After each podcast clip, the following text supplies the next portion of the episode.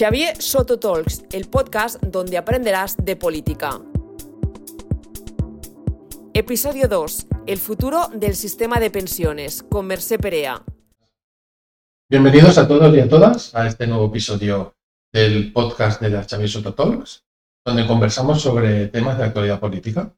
Hoy tenemos a Mercé Perea y vamos a hablar de pensiones. Muchas gracias, Mercé, por aceptar nuestra invitación al podcast. A vosotros. Mercé Perea es abogada, es de Hospitalet, es diputada, fuiste concejal y es la portavoz del Pacto de Toledo. ¿Qué tal? ¿Cómo estás, Mercé? Pues muy bien, muy contenta. Bienvenida. Em, ¿cómo, ¿Cómo entraste en política? ¿Qué te llamó la atención? ¿Qué hizo que se entendiera en, en ti esa vinculación hacia, el, hacia lo público o hacia el interés común? Pues fue un momento concreto y por una persona concreta. Fue Carmen Chacón, eh, donde vi que ella, de la mano de José Rodríguez Zapatero, fueron capaces de poner al PSOE ¿no? en, un momento en el año 2000 muy complicado, eh, donde el objetivo era acabar con una derecha de una mayoría absoluta del Partido Popular que estaba, mm, eh, encogiendo el estado del bienestar y estaba atacando a las políticas públicas por las que habíamos luchado durante tantos años con gobiernos socialistas. Me pareció que era el momento de entrar. Carmen fue un referente y es un referente hoy, es decir, que podríamos hablar de políticas actuales y saldría el nombre de ella. De hecho, ella siempre aparece por el Congreso de los Diputados, en algún rincón, en algún momento. ¿no? Y mm, yo creo que esa tiene que ser eh, el objetivo de todo político, ¿no? Transformar y mejorar la vida de la gente, de toda la gente. Transformar la vida de la gente y transformar la sociedad hacia, un, camino. bien común, efectivamente, un interés general que preserve esas políticas. En el caso tuyo, de Merced, ¿qué te preocupa de la sociedad actual? Yo estoy muy preocupada por los jóvenes. Es verdad que no puedes generalizar, ¿no? Pero eh, hay una desafección, una poca creencia también en la política los políticos, ¿no? Parece que tengamos poca credibilidad, que eso especialmente me, preocupa y me conmueve y además me lleva a trabajar eh, intensamente para revertir esta situación. Yo creo que los jóvenes hoy tienen una falta de expectativas, la vivienda es prioritaria, pero también lo son las pensiones, porque es su sistema de protección, su garantía de, de futuro, una garantía de suficiencia, de estabilidad, de preservar un futuro y, acompañar un proyecto de vida, ¿no? Y esa es mi, idea.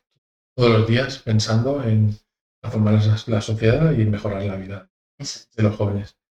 Hemos venido a hablar de pensiones. ¿no? Em, las pensiones, aunque en la Declaración de los Derechos Humanos de 1948, que justo ahora va a hacer 75 años, ya se habla de garantizar em, unos seguros de desempleo, de enfermedad, invalidez, viudez, vejez, en otros casos, en, el momento en que alguien pierda su medio de subsistencia por circunstancias independientes de su voluntad, se crea un sistema que podemos decir de pensiones o de subsidio o de, soporte social. Pero empezó mucho antes, ¿no? Estamos hablando de 1948, pero todo empezó mucho antes. Eso es. Eh, Otto von Bismarck, eh, que era, fue el, fundador de la, unificación alemana, eh, este buen señor que para nada estaba pensando en proteger a, los obreros, se dio cuenta de que el Partido Socialista Alemán estaba cogiendo una fortaleza y una radicalidad que atentaba contra el Estado, en aquel momento el Estado prusiano, estábamos en ese momento, ¿no? Y creyó que la única manera de pararlo, porque con la represión no pudo, eh, pretendía cargarse directamente y legalizar los sindicatos, lo que hizo fue eh, crear una prestación social. A él le llegaron a tachar de socialista cuando resulta que era un conservador, vamos, de raíz. Él lo hizo porque sabía que tarde o temprano esta rebelión se iba a producir. Y aquel fue el primer eh, granito de arena donde se cubría una futura vejez por parte del Estado, por parte de la patronal y por parte de los obreros, eh, para que el día de mañana los obreros tuvieran, los trabajadores tuvieran una, una pequeñísima parte. Esto es hasta 1883 que se aprobó un seguro de enfermedad. Hubieron tres momentos clave. En el 88 se aprueba el de jubilación. Entonces no es hasta la segunda mitad de la Segunda Guerra Mundial, en 1942-1943, que Churchill y Roosevelt llegan a un acuerdo de eh, crear o acoger un plan, que en aquel momento se llamaba Beveridge, que es el que habla ya de un sistema de reparto donde las pensiones que hoy se cobran son gracias a las cotizaciones que hoy se pagan. Y en España, en, paralelo, también empezó a principios del siglo XX. En 1908-1909, unas pensiones Un subsidio es el retiro obrero, estamos hablando de cantidades mínimas que para nada garantizaban un futuro eh, suficiente ni solvente, pero es, sí, el, germen también en España de lo que sería eh, un siglo después eh, un sistema público de pensiones y un sistema de protección social solvente, ¿no? Como el que hoy tenemos que empezó en la democracia. Efectivamente.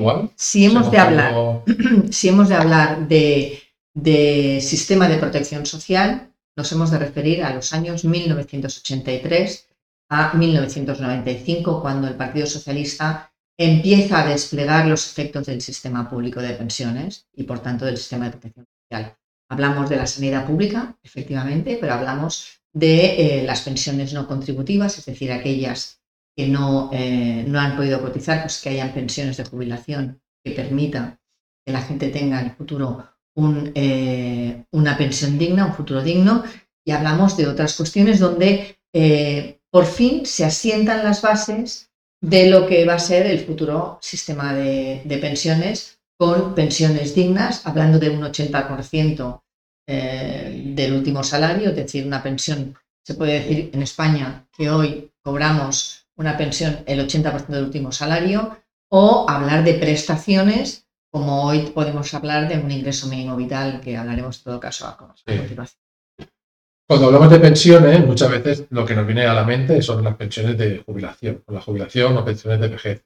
Pero hay más tipos de pensiones, no más tipos de, subsidios, ¿no? de, pensiones. Hay pensiones de, de, invalidez, hay pensiones en el caso de accidentes, desempleo también es un tipo de, de subsidio, de viudedad, de orfandad. Pues hay diferentes tipos, hay un, gran abanico de, pensiones, aunque solo pensemos en las de jubilación.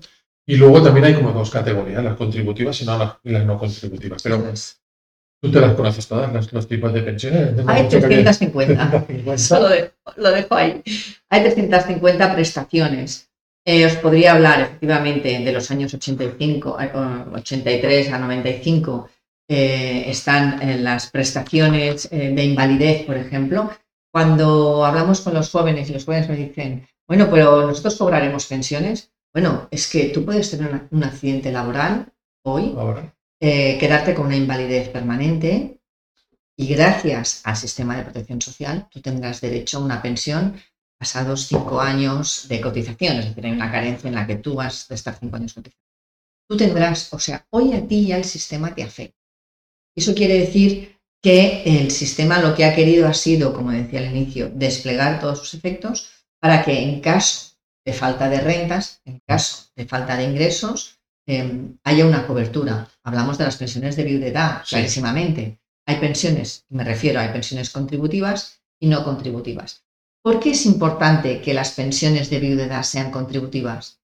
Contributividad, ¿qué quiere decir? Que tú cotizas a lo largo de tu vida profesional no contributividad quiere decir que no has completado tu carrera, no has cotizado suficiente o no has cotizado nunca eh, y por tanto el Estado te responde ahí. ¿Qué hace la pensión de viudedad? La pensión de viudedad es la que cobra una persona que eh, el marido, gracias al marido que ha estado cotizando a lo, largo de toda su, de toda su vida. Actualmente, la pensión de viudedad, ¿quién la cobra? Las que no tienen otros ingresos. Se puede compaginar pero a quien se le reconoce principalmente es a las, mujeres que no tienen otros ingresos. ¿En quién se estaba pensando? Bueno, es que la seguridad social, el estatuto de los trabajadores está pensado en clave, eh, el trabajo lo lleva el hombre y la mujer se queda en casa. El tizne ideológico lo tenemos ya en, el año 80, cuando se aprobó el estatuto de los trabajadores. ¿Qué hay que paliar? La falta de ingresos de estas mujeres cuando fallece el marido. Bueno, pues esta prestación se es contributiva porque se quiere vincular al mercado laboral. Porque en la seguridad social, en las pensiones, el mercado laboral es determinante. Es el que ha sostenido el sistema durante más de 40 años de democracia. Un sistema muy potente. Somos un ejemplo para el resto del mundo. Y es así. Gracias a estas reformas que hemos llevado a cabo en esta última legislatura, aún con mayor motivo. ¿no? Eso quiere decir que tú has de cotizar para acabar teniendo una pensión suficiente. Eso es primordial. Pero el sistema se olvida de ti porque no has podido trabajar. No, el sistema procurará que haya una prestación que te dé a ti cobertura en caso de, como decías, en caso de, eh, jubilación o en caso de invalidez, ¿no? O, o laboral, maternidad, todo esto. Todas estas em, prestaciones salen de la bolsa, de lo que se llama la bolsa de las pensiones, todo sale del mismo dinero. Bueno, es que las cotizaciones, o sea, las cotizaciones han sido muy importantes a lo largo de nuestra historia democrática. Eh, pensar que hablamos de cotizaciones, hablamos de trabajo, de lo que los trabajadores han hecho por conseguir construir un sistema de protección social. Las cotizaciones eh, a lo largo de estos 40 años eh, han servido para pagar la construcción de hospitales, eh, en términos de educación, prestaciones mm, que no tenían nada que ver, y ahora podríamos hablar, por ejemplo, del ingreso mínimo vital, que este sí que está cubierto con presupuestos generales del Estado, ¿no? porque es no contributiva. Si lo hubiéramos creado en el año 83, pues igual hubiera ido a cargo de las cotizaciones. Es muy importante esta distinción y ahí esta reforma que hemos llevado a cabo en la legislatura decimocuarta, esta última reforma, lo deja muy claro. Y aquellos gastos que no sean específicamente contributivos irán a cargo de los presupuestos generales del Estado. Estamos hablando del orden de unos 36.000 millones de euros del presupuesto eh, para 2023, ¿no? Algo muy importante, un esfuerzo muy importante, pero que en definitiva reconoce lo que es nuestro sistema. Y es que este tiene que ser sostenible, social y económicamente, y para eso los presupuestos generales del Estado tienen que dar respuesta de la diferencia de aquellas prestaciones que, son, eh, que no son contributivas puramente. Hablemos un momento eh, de los cambios, de las modificaciones que han habido. En 1908-9 se, se inicia aquellas primeras pensiones.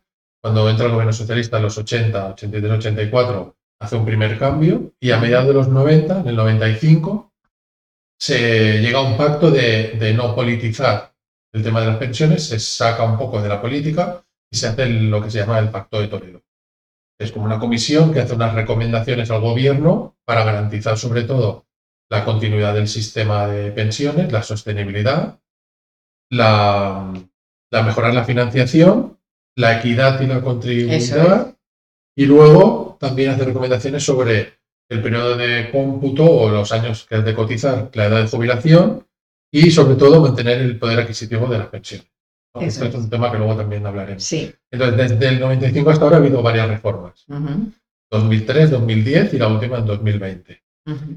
Explícanos un poco el funcionamiento de lo que es el Pacto de Todo, porque parece que es el gobierno, pero en verdad no es el gobierno. No, no, no. Fíjate, en el año 95, Felipe González le plantea a Aznar, a un expresidente Felipe, y le dice, las pensiones son algo troncal para nuestro estado de bienestar, tendríamos que sacarlo del debate político. Tendríamos que eh, protegerlas ¿no? y intentar buscar un sistema eh, para que las reformas que se produzcan sean desde el máximo consenso. Aznar está de acuerdo em, y se crea una comisión, eh, inicialmente es no permanente, es decir, de vez en cuando se encuentran y, estudian, y luego pasa a ser permanente y es no legislativa.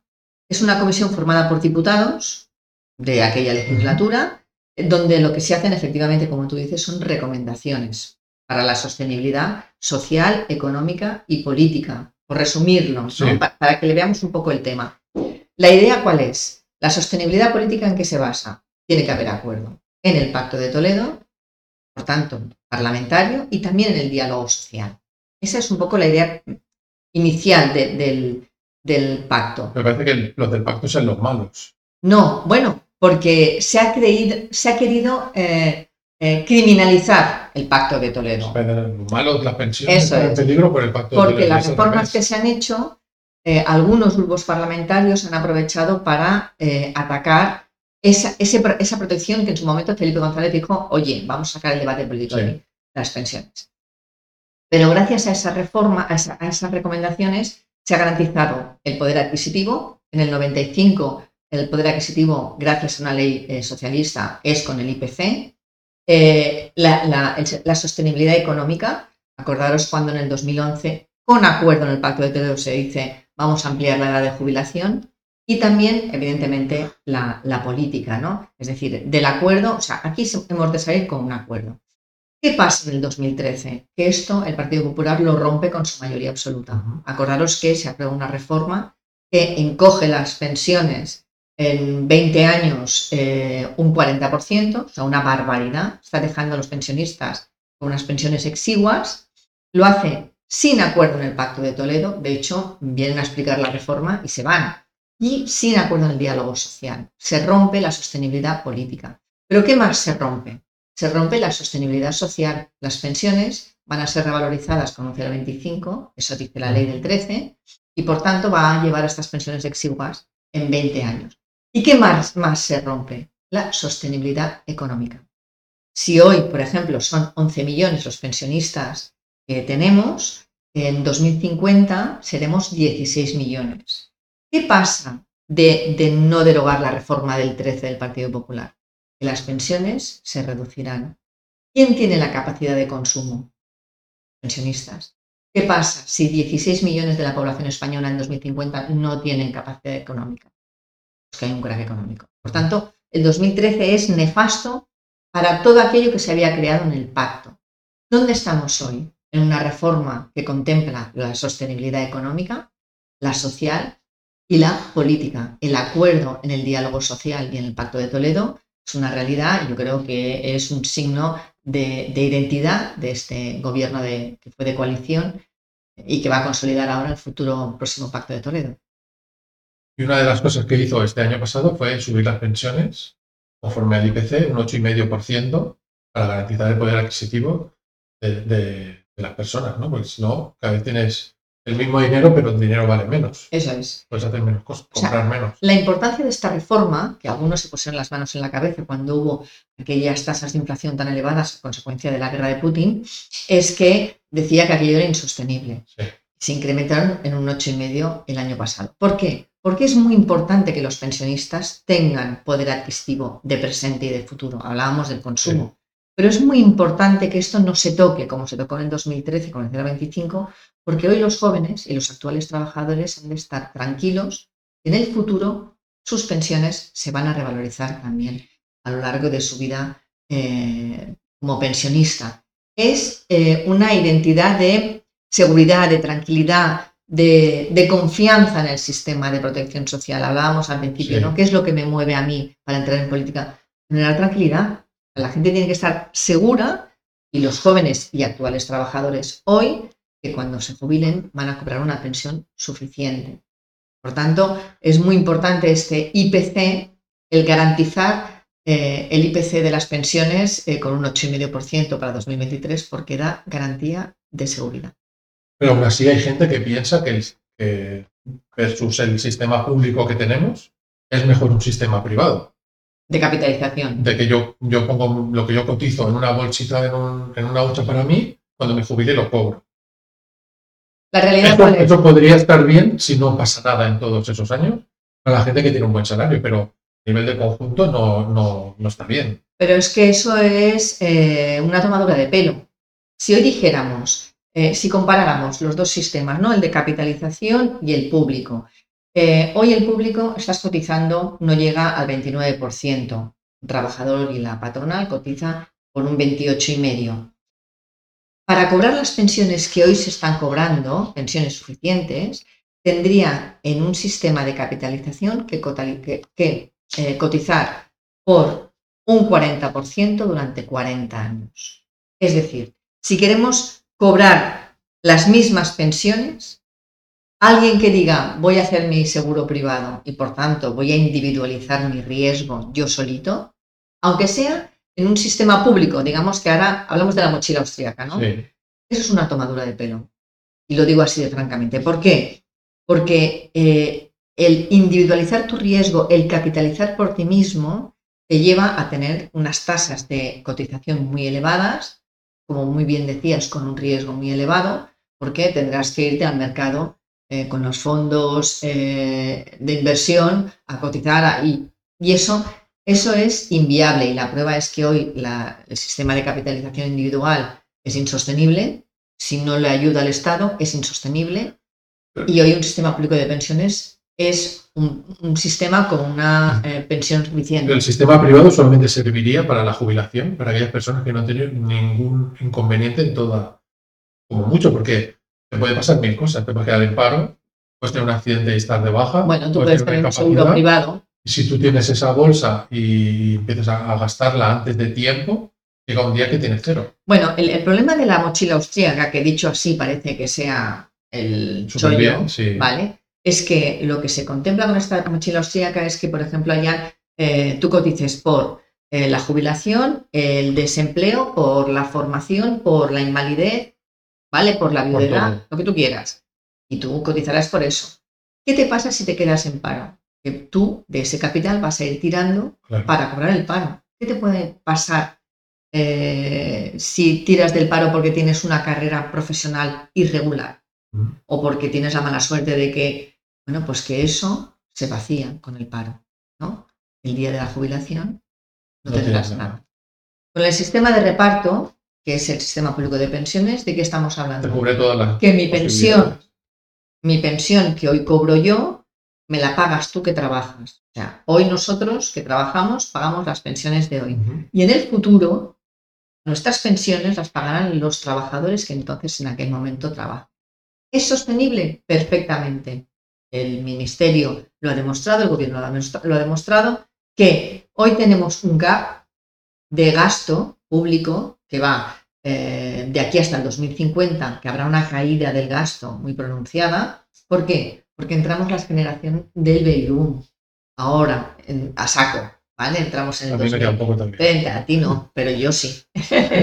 Entonces, ¿Es sostenible? ¿Podemos hacer frente a este gasto?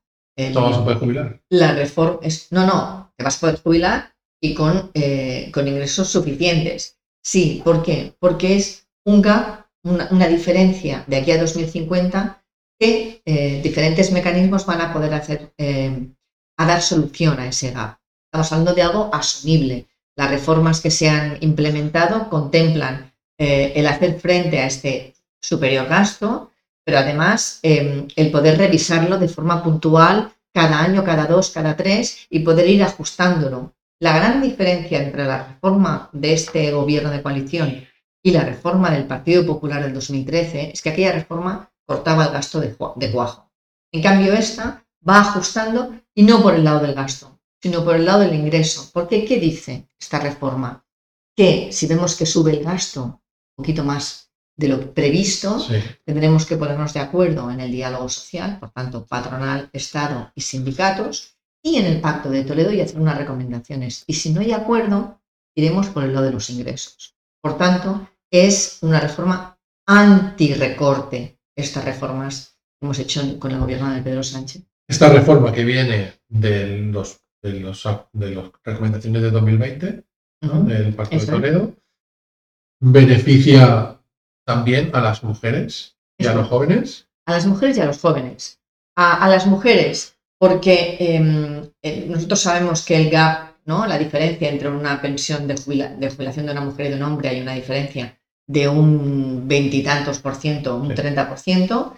Lo que ha hecho el gobierno es aprobar un complemento de maternidad-paternidad para ir reduciendo esa, ese, ese gap, esa brecha entre hombres y mujeres pero además esta reforma que contempla.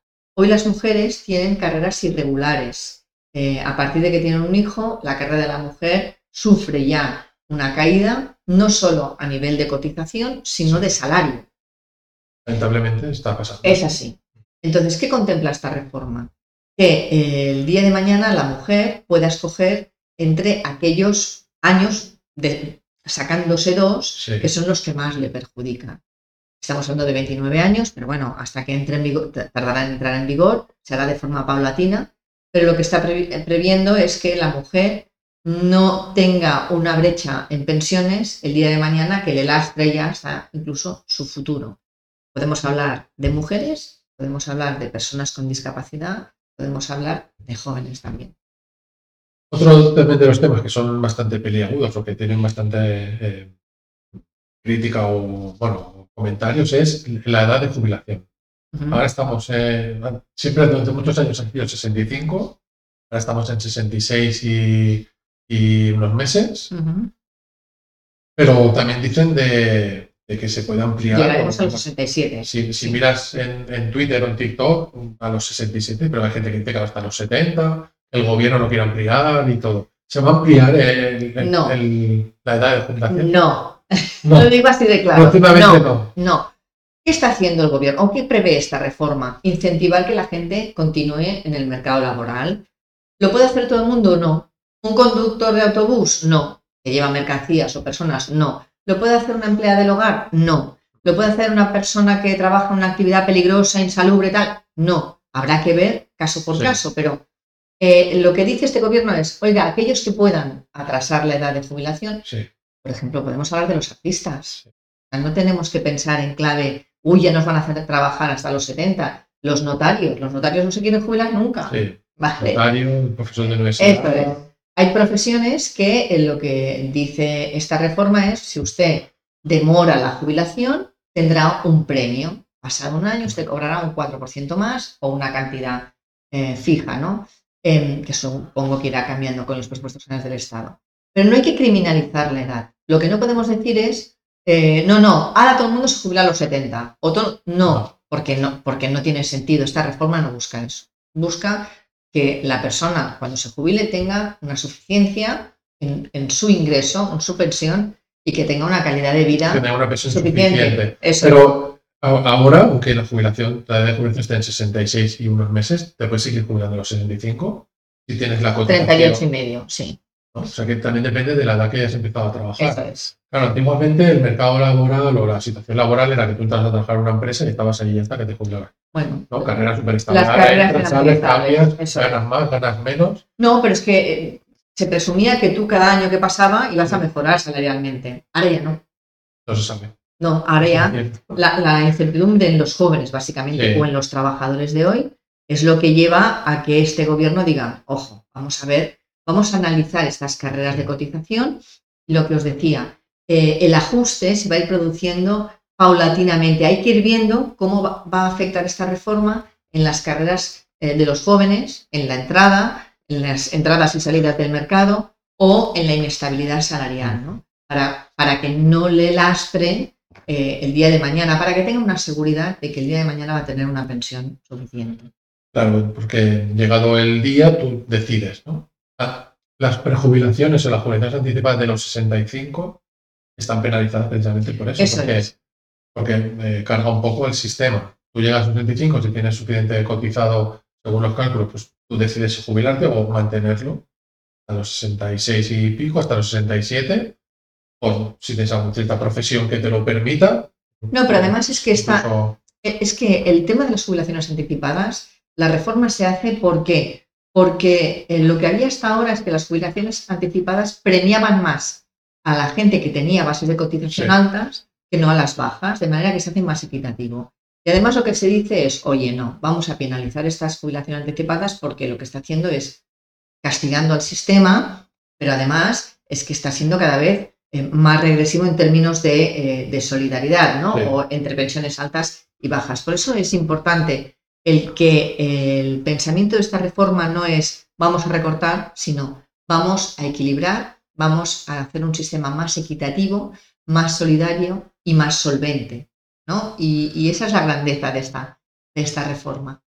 Entonces los jóvenes y los no tan jóvenes nos podremos jubilar con una pensión suficiente. Eso es. La jugada del IPC, o sea, el, IPC es eh, la punta de lanza del sistema de protección social.